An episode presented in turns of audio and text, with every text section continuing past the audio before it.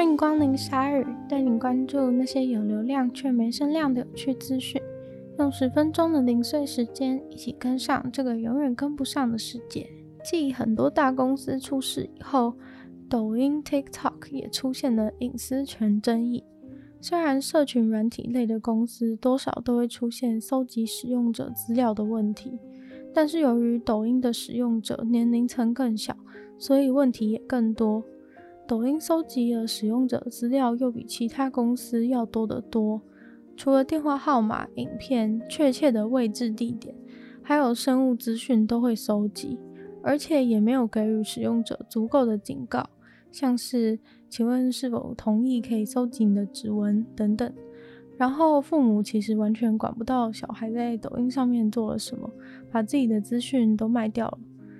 抖音当然是表示自己没有这种问题，很照顾青少年等等。抖音在全世界拥有八亿的使用者，而且靠着广告赚了非常多的钱，却同时是利用着这些年幼的使用者的资料赚来的。所以，英国和欧盟即将对抖音展开法律的诉讼。不过，其实，在二零一九年，这家中国公司抖音就已经被 Federal Trade Commission 罚了五百七十万美金，在南韩也已经被南韩政府罚钱了。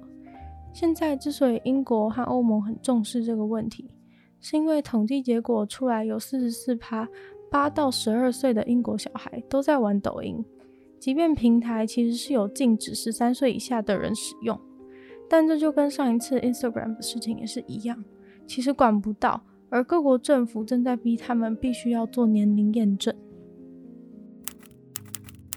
疫情肆虐之下，大家都很期待回归正常生活，不过要怎么样才可以远离得病的风险呢？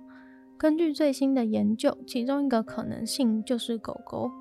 研究当中指出，这些经过特殊训练的狗狗可以闻出阳性的样本，而且准确度竟然可以高达九十六趴。让狗狗闻出阳性的任务并不容易，因为狗狗必须要锁定感染病毒会有的气味，并且同时要能够从每个不同人本身的味道中分离出来，闻到这个特定的病毒味道。这真的不容易，要能够不受到不同性别、种族、年龄的味道影响。在初步的研究当中，研究人员发现狗狗好像可以做到这件事，但是狗狗的训练真的需要很认真、很注意，而且要让他们试各种不同的样本。接下来进一步，他们开始进行了 T-shirt 研究，在这当中，狗狗会需要去分辨人们穿过夜的衣服。哪些人是阳性、阴性，或是打过疫苗的，都要能够分辨出来。这个任务是和 Working Dog Center 合作的。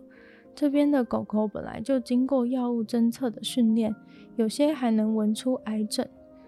后来他们又找了完全没有相关经验的狗狗，包含八只拉布拉多和一只比利时牧羊犬。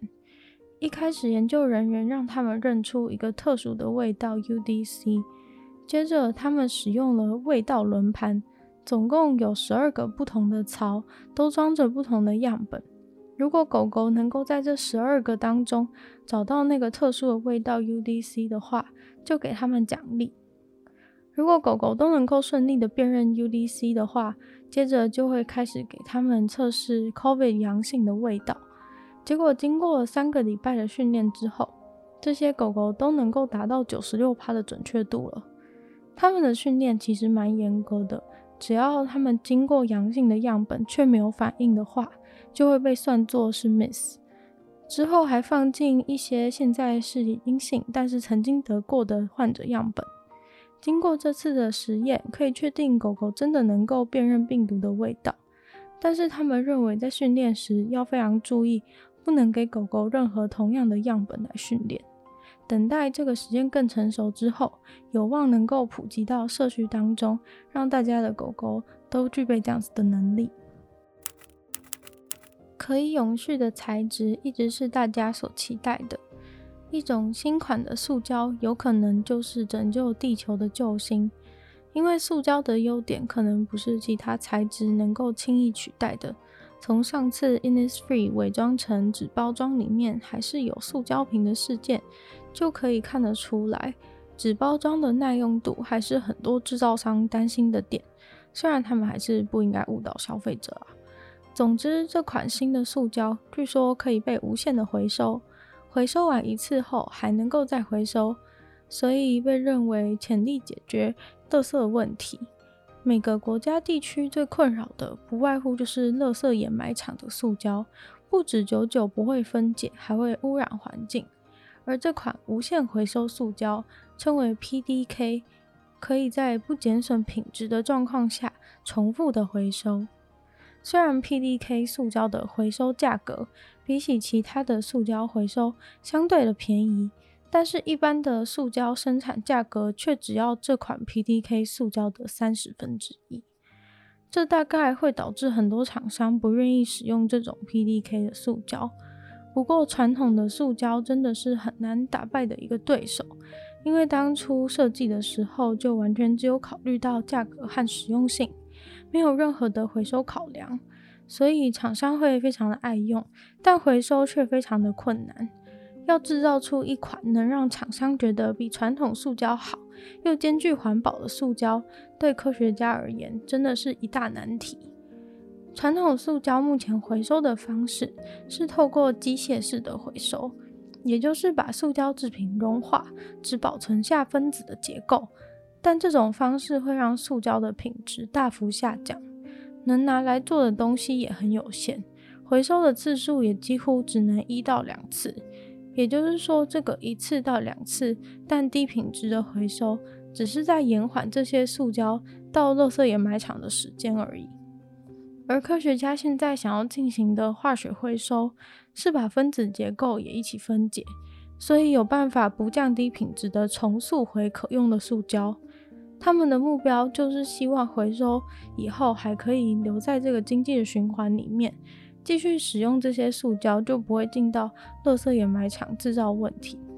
虽然传统塑胶也可以做化学回收，但是因为它们的化学碱要破坏的话，需要耗费很多能量，所以并不太可行。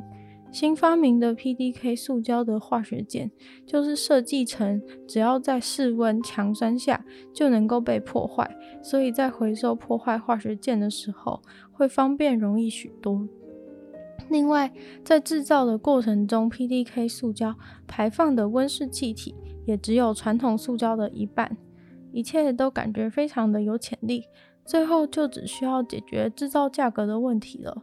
也许很快就能够被市场接受。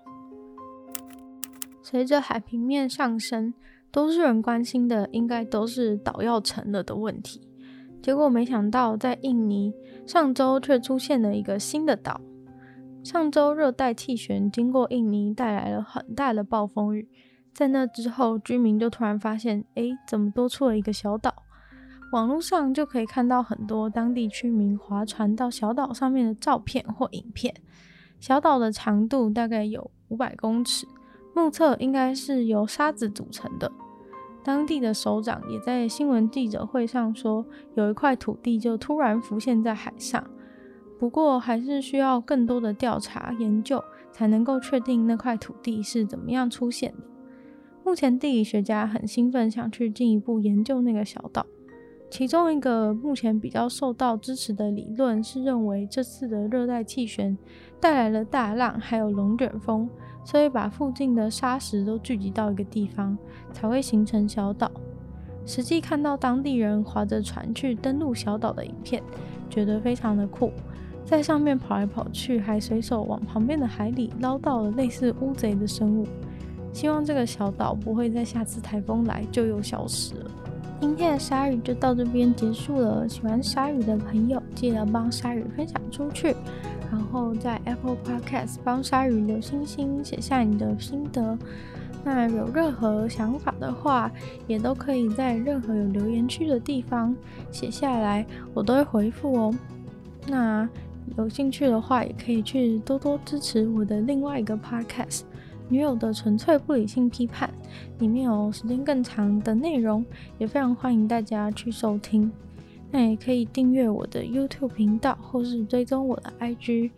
那就希望 Starry 可以在每周二、四、六顺利与大家相见。那我们就下次见喽，拜拜。